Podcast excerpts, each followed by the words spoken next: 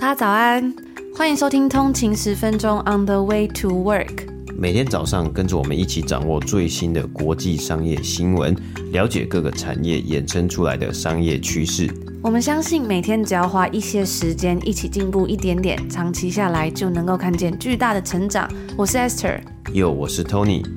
让我们一起在通勤的路上前往世界。大家早安，今天是三月二十四号，星期五，欢迎回来通勤十分钟。大家早安。那今天过完这个三月二十四号呢，下一个礼拜其实就是三月的最后一个礼拜啦。那三月过完之后呢，就代表今年二零二三年的第一季就要告一个段落，然后要进入 Q two 第二季了。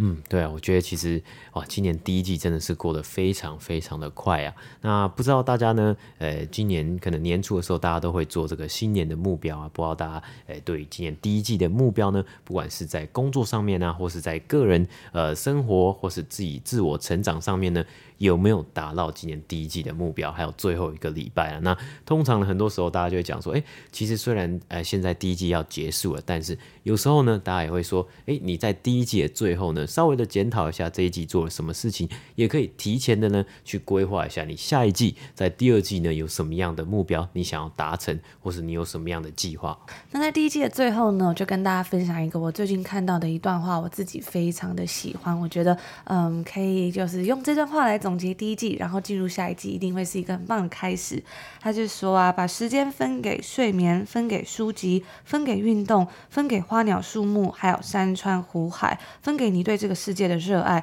而不是将自己浪费在无聊的人和事情上面。当你开始做时间的主人，你会感受到平淡生活中喷涌而出的平静的力量。至于那些焦虑与不安呢，自然会烟消云散。就分享给大家。今天是北美时间的三月二十三号，星期四。那我们看一下今天的美股三大指数呢，道琼工业指数收盘是上涨了七十五点，涨幅是零点二三个百分比，来到三万两千一百零五点。S&P 五百标普五百指数呢是上涨了十一点，涨幅是零点三个百分比，来到三千九百四十八点。纳斯达克指数呢是上涨了一百一十七点，涨幅是一个百分比，收盘来到。一万一千七百八十七点的，那我们看到今天收盘的三大指数都有上涨的一个成绩啊，那呃算是也结束了昨天呢，昨天因为联储会公布了最新的升息的决定嘛，那昨天我们看到三大指数呢收盘的时候呢，算是在昨天的交易日最后几个小时哦急速的下降啊，三大指数在昨天收盘都有大跌超过一点六个百分比啊，那今天呢，诶，今天的交易日其实也算是蛮波动的，因为今天早上的时候呢，哇，早上三大指数呢，其实都有上涨，这个超过一个百分比，甚至有摸到可能两个百分比啊。但是呢，在过了中午之后呢，就是到下午一开始的时候啊，其实诶、都有都都把它跌回来，跌到是大概是剩剩零趴。那后来呢，这个最后今天最后一个小时呢，又再度的飙升上去啊。我们看到今天标普五百指数十一个产业别呢，有九个。哦，今天收盘都是下跌的，只有两个产业别呢，今天收盘上涨了。其中一个呢，就是 IT 产业呢，资讯科技产业，今天收盘呢是上涨了一点七个百分比。而通讯服务产业呢，Communication Services 呢，今天收盘是上涨了一点八个百分比啊。那其中呢，我们今天看到 Netflix 呢，今天收盘呢是大涨了九个百分比，来到三百二十块美金啊。那主要的一个动能呢，是根据 Bloomberg 今天有一个报道啊，是显示出啊。Netflix 在去年的时候，去年底的时候啊，推出了一个比较平价，然后要看广告的一个呃付费订阅的方案嘛。那当时呢，其实一推出之后啊，其实很多人呢发现，好像这个推出的成绩不是这么好。但是经过了嗯大概三四个月之后呢，他们可能有慢慢的在调整呢。诶，这个最新的一个新闻呢，是显示出 Netflix 的这个广告订阅方案呢，诶，终于突破了一百万名的用户啊。那呃，虽然是只有突破一百万名用户，不过呢，呃，似乎呢，他们好像是已经有达到他们当初跟呃下广告的这些厂商或是广告主呢，呃，所签订的合约之中的目标了。所以这也算是一个呃，相对来说对于 Netflix 说是一个好消息，而说慢慢的好像步上了轨道啊，就是这个广告订阅方案啊。那接下来，当然，我觉得这可能只是呃第一个坎而已啊，接下来要持续的这个迈进，持续的往。往前呢，那要把这个广告订阅方案呢做得更完整，做得更好啊，应该是 Netflix 的下一步啊。那以上就是今天美股三大指数的播报。在 EP 四十七的时候，有跟大家分享到扑克牌冠军教你如何聪明放弃的这一本好书推荐 Quit，不知道大家还有没有印象呢？那在那一集节目里面，我们分享到了上半部有关于 Quit 最近蛮红的，我觉得还蛮多人在分享这本书。它目前是还没有中文版，但是呢，最近算是很热门的一本书。那在 EP 四十七里面呢，我们有分享到有关于上半部这本书里面的一些内容。今天呢，我们就来分享接下来的下半部。那不知道大家有没有听 EP 四十七了？如果还还的话呢，我们在这边再稍微帮大家复习一下。一直以来呢，整个社会都在强调说做事情要有始有终，但是呢，这本书的作者 Annie Duke 他却说啊，其实及时止损也是非常重要的，要很果断，然后有策略性的去转换跑道。如果在没有希望的事情上面浪费时间的话呢，有可能会失去未来更多更好的机会。所以这本书呢，对于比如说呃，在感情上面呢、啊、学业上面，或者是事业生活上面，都有一点点无法决定，有一点纠结的人。呢是非常适合的，我觉得好像特别适合现在的这个时机。最近呢，这阵子我们常常有听到不同公司的裁员潮嘛，或者是嗯一直在升息啊，利率一直在高升，然后通货膨胀也是一直都很高，整个大环境呢也在不断的转换当中。那首先呢，我们先来看看这个 Quit 的作者他的一些经历，我觉得非常的有趣。他首先呢是在哥伦比亚大学读了心理学，后来呢又去宾州大学读认知心理学的博士，然后然后呢在他博士毕业答辩的前一个月呢，他竟然选择了放弃，因为他的这个决定啊，也让他当时的导师非常的不理解。而在他选择放弃掉这个博士学位之后呢，他转职去做了职业的扑克牌选手，然后呢，赢得了非常多的比赛啊，累积了很多的奖金。直到二零一一年他退役之前呢，光是奖金就累积了四百多万美金。后来呢，他将自己在扑克牌这个领域里面学到的决策策略的一些技巧应用于商业领域，成为了一名成功的商业顾问。还还有演讲者。那我们在上次 EP 四十七里面呢，分享到前面的几点。第一个是为什么放弃是如此的困难。然后我们分享到在书里面 Annie Duke 提到的拳王阿里的故事嘛，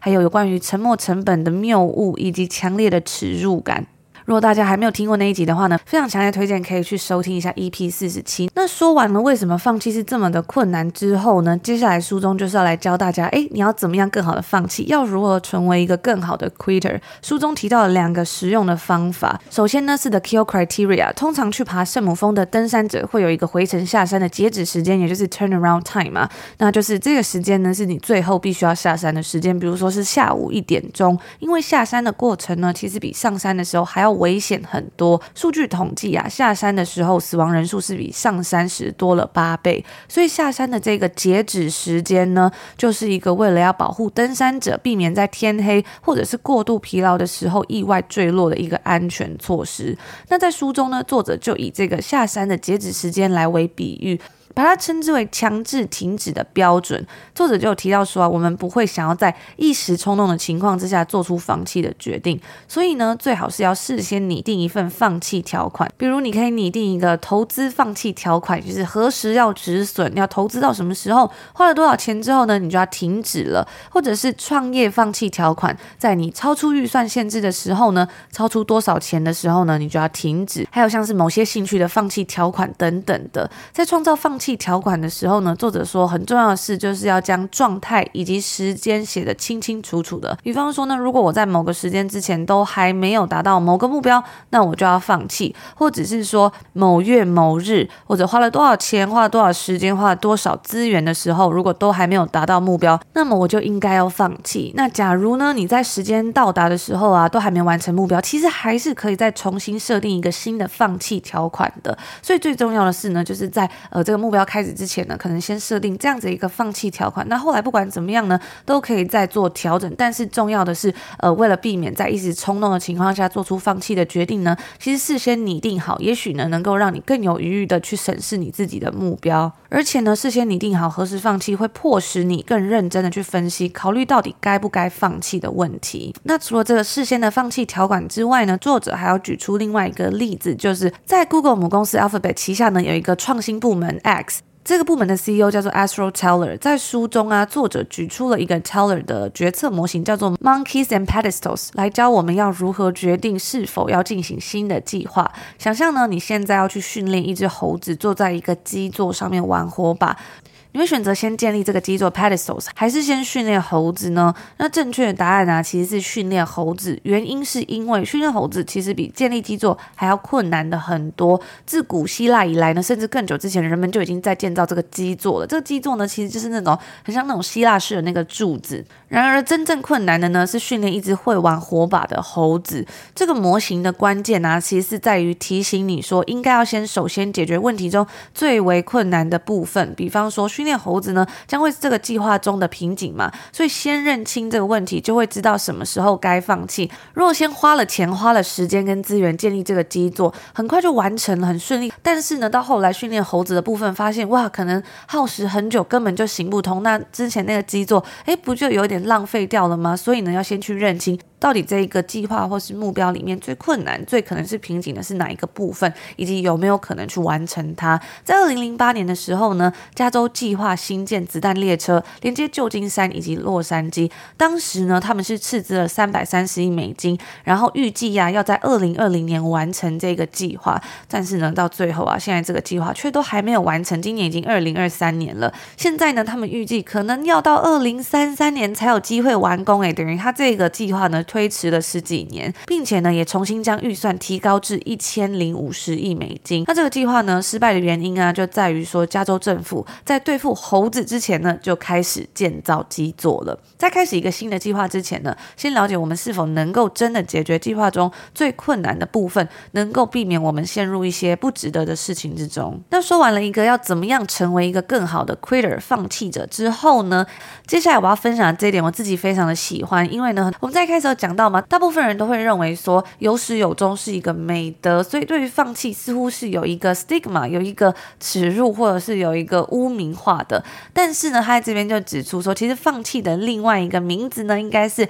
pivot，也就是战略转向。那我自己非常喜欢这个字啊。作者在这边呢，就举了一个例子，专为商务人士所设计的讯息沟通平台 Slack，也是我们的订阅 VIP 专属社团使用的这个平台 Slack 呢，它的创办人 Stuart Butterfield 呢，曾经建立了一个线上游戏，叫做 Glitch。那这款游戏呢，在他的小众粉丝群中可以说是十分的受欢迎。但是呢，后来啊，他发现说，哎，这个游戏无法达到赚钱的规模的时候，Butterfield 他就决定要把这游戏 Glitch 关掉。但是呢，在 Glitch 的游戏之中啊，有一个内部讯息系统是结合了即时讯息传送与电子邮件的。后来 Butterfield 呢就决定将这个系统称之为 Slack，并且在二零一三年的时候推出。那 Slack 呢，在二零一九年的时候以以高达两百亿美金的估值上市，后来更以两百八十亿美金的价格被 CRM 平台 Salesforce 收购了。所以放弃一项计划呢，其实可以让我们腾出更多的资源来追求其他可行的方法。就像在 Stuart Butterfield 的这个故事里面呢，他很有效率，而且很决断的就把这个 glitch 关掉。但是呢，也因为他把这个 glitch 关掉之后，他发现了其中觉得诶比较有机会的这一个计划，也就是 Slack。所以作者就说，坚持错误的想法呢，可能会让你无法成为真正的赢家。当你低着头，咬着牙坚持错误的想法的时候，可能会看不到真正出现在眼前的机会。那以上呢，就是我们要来跟大家分享关于《Quit》这本书里面的一些重点整理。那我自己呢，觉得这本书里面提到的很多内容啊，真的都非常的实用，在我们的工工作上，甚至生活上，都可以帮助我们更加有效率去做很多的决定。那我也会把这个好书推荐的文字档整理起来，然后以电子报的方式寄给通勤精量的用户。大家如果有兴趣的话呢，欢迎可以点选节目的 show note 里面呢，我们会放上通勤精量商业新闻电子报的订阅连接。那这个电子报是免费的，所以大家如果有兴趣的话呢，记得。可以去订阅一下，我们在每个礼拜六的早上都会跟大家分享一些当周的一些头条新闻啊，或者是我们觉得比较有趣的商业新闻。然后在电子报里面呢，也都会把这个补充链接放进去，大家如果有兴趣的话，也都可以再点进去深入了解。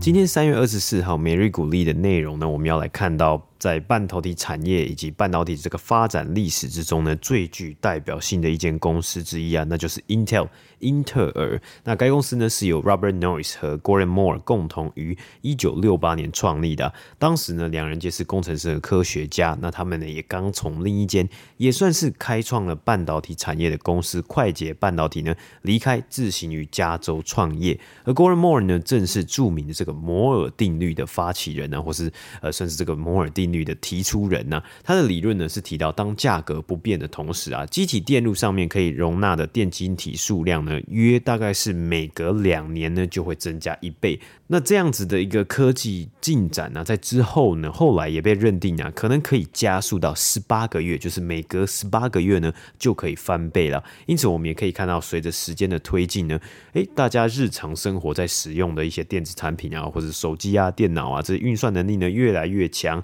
啊，整体的成本呢啊却没有大幅的提升，因为使用了越来越好的晶片嘛。而在一九七零年代和一九八零年代呢，Intel 的创新以及它的产品啊，在市场上面得到了巨大的成功啊，包括八零八六微型处理器，然后后面呢几代的微型处理器呢，更是成为了 IBM 个人电脑的大脑，让财富杂志呢将 Intel 评为了一九七零年代最成功的企业之一啊。那自此呢，透过提供各大公司个人电脑 CPU 啊，有晶片啊的赚取了庞大的收入啊，一路到现在呢，Intel 呢有超过六百亿美金的年营收啊，甚至在二零二一年呢是创下了将近快要八百亿的年营收啊，在半导体产业之中呢，还是可以名列前茅啊。那虽然目前呢、在现在呢，它的营收的领导地位已经在近年呢。逐渐的被赶上，呃，超越啊，例如像是 Samsung 的半导体区块，以及其他公司啊，像是 Qualcomm 高通，还有美光呢，也逐步在赶上。那在现有的这个半导体产业之中啊，Intel 是少数垂直整合的公司啊，负责设计，同时也有晶圆厂呢进行生产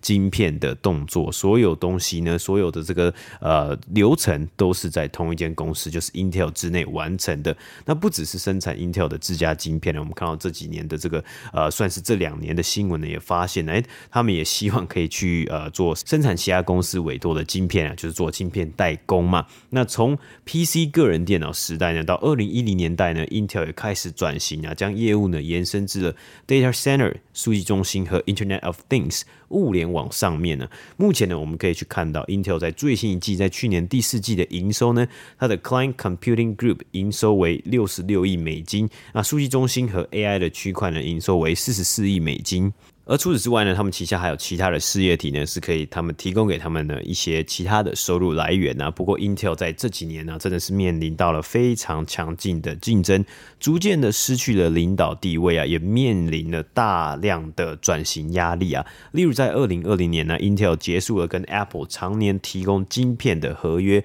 因为我们看到 Apple 在二零二零年推出了自家设计的晶片嘛，M one 啊，然后后来呢，现在是 M two 嘛，这些晶片呢已经取代。在 Intel 的晶片啊，成为目前 Apple 笔电还有桌垫就大部分的这些产品的大脑了嘛。而这些 Apple 的晶片呢，则是找到了台积电来负责晶圆代工的部分。那因为台积电目前拥有半导体产业之中呢最先进的制程技术嘛，之前也有报道啊，提到 Apple 的 CEO Tim Cook 说啊，当台积电的美国。亚利桑那厂新建完毕之后呢，要想要包下这整间工厂的产能，让他们可以在美国的当地呢生产苹果的晶片。也因为失去了 Apple 的长期合约啊，Intel 在二零二一年的时候啊，也受到了激进投资人的压力，撤换了当时的 CEO，改由 VMware 的 CEO Pat Gelsinger 接任啊。那在二零二二年的时候呢，Intel 有四十二 percent 的营收呢，来自于该公司的三大电脑客户，包括 Dell、Lenovo 还有 HP。虽然 Intel 的营收呢，从各个人电脑呢，呃，转转移到其他的区块啊，希望朝多元化的一个目标迈进啊。不过，从去年下半年，全球对于电脑的需求下降呢，也影响到了 Intel 的营收啊。去年第四季的单季营收呢，一百四十亿美金。比起前一年同期呢，是下降了二十八个百分比。那去年二零二二年呢，全年的营收呢，六百三十一亿美金呢，也比二零二一年少了十六个百分比啊。那 Intel 在近年来也推出了一个非常昂贵的转型计划，预计会花非常多的钱啊。例如呢，他们也有宣布要花两百亿美金在美国的俄亥俄州呢建造晶圆厂。那这个部分呢，也会与投资人有关啊，因为在这个之前呢，Intel 发放股息的殖利率呢，在标普五百公司之中呢，算是名列前茅的，殖利率高达五 percent 以上啊。因为标普五百公司里面应该没有没有几间公司它的殖利率啊，dividend yield 呢可以高达五 percent，甚至可能会接近快要摸到六 percent 呢。但是呢，因为 Intel 它在接下来这个转型的计划，它这个资本支出会大量的增加，那就会挤压到他们可以用的现金啊，以及他们的自由现金流的部分呢、啊。所以这个部分呢，我们就看到 Intel 在今年的二月呢，就宣布要调降股利了，砍了三分之二的这个股息啊。那目前呢，每年股利啊，预估啊是只剩下五十美分呐、啊，也是自从该公司二零零七年四十五美分的 dividend 股息以来呢最低的了。所以啊，在砍掉这个股息之后呢，它的新的资利率大概是只剩一点七五 percent 啊，也让投资 Intel 的吸引力呢减少许多。那我们看到这几年来呢，Intel 本来就已经没有呃没有几个特点呢是值得让投资人投资的嘛。那现在连这个股息也都砍了超过一半的这个力道之后呢，可能会让投资人会觉得，哎，好像是不是可以把自己的资金啊，或者是你的关注呢放到其他的公司上面，然后再。慢慢的去看 Intel 的转型计划呢，是不是能够成功嘛？那我们来看到 Intel 今天的股价呢，收盘是达到二十八块美金。以上呢就是我们今天 Intel 的介绍。Música 那以上呢就是我们今天星期五要跟大家分享的所有内容啦。那今天这个星期五呢，其实也是我们的抽书活动的最后一天了。到今天晚上凌晨之前呢，只要在我们的 IG 账号上面有一篇贴文，我们会把它放在 Show Note，链接会放在 Show Note。那那篇贴文呢，我们要送给大家尼采商学院 Linkin 创办人盛赞一周一篇激发创业投资的勇气与智慧。那这本书呢，它算是一本商业书籍，那它有五十二篇，所以等于你一个礼拜可以读一篇。我觉得对于想要创业的人，啊，或者是想要学习一些策略管理的人都还蛮适合的，里面有很多的案例。嗯，那这里呢，跟大家稍微的透露一下，因为其实现在呢，参与这个参加抽奖的人数啊，我觉得好像，诶、其实还没有到很多。我们这一次的奖品啊，是要送出五本。尼采商学院啊，所以我觉得五本书啊，真的是非常多，在一次的参加抽奖的这个里面啊，所以相对来说呢，其实中奖的几率啊，也算是蛮大的。所以大家如果还没有参加抽奖的话呢，也可以呃赶快。在我们的这个 show note 下面的连接，然后去 IG 上面参加抽奖，而且而且参加抽奖的办法呢是非常非常的简单呢、那这本书的作者也非常的有趣啊，它里面的这两位作者呢，他们的创新资历是超过十八年，然后有数百次的投资经验。我觉得其中最有趣的地方是这本书它其实是呃去剖析尼采的金句，然后呢用这些东西再融入到一些创业啊或投资方面，所以真的还是蛮有趣的。那除此之外呢，我们的订阅付费 VIP 每个月的好书抽奖活动呢。也是到今天星期五哦，我们是要抽出十本。比赛重新开始，就是我自己非常喜欢的这本书《The Inner Game of Tennis》。那它主要呢就是在说，哎，你要怎么去打一场内心的比赛啊？在由这种 tennis 从网球来着手，教你要怎么去比这个内心游戏。我自己呢，最近啊，有时候会去上，比如说一些飞轮课啊，或是一些运动课的时候呢，然后我就想到这个书中的内容，就让我觉得哇，自己好像在运动的时候又来到了另外，应该说另外一个 level。自己以前我觉得我在运动的时候，很多呢，很多时候呢。我觉得真正运动不下去，其实好像不是身体跑不下去，或是做不下去，而是我觉得啊，我好累，我快不行了，我撑不下去了。但是呢，就是我就想到 The Inner Game 里面，他就是说，哎，其实自我一跟自我二嘛，你要去相信你的自我二，他是做得到，他是已经被训练得很好的。所以我最近在运动的时候，上课的时候呢，我就想说，哎，把大脑就是放空，然后看看自己的动作，然后相信自己，我就发现好像。好像可以激发更多的潜能呢，所以我觉得这本书真的是也是一本很不错的书。那如果你已经完成订阅付费的话，记得要加入我们的 Slack 群组，然后一起来参加这个好书抽奖活动哦。以上呢就是我们今天星期五所要分享的内容啦，也祝福大家今天星期五有一个愉快的开始，美好的一天。我们就下周见喽，下周见，拜拜。拜拜。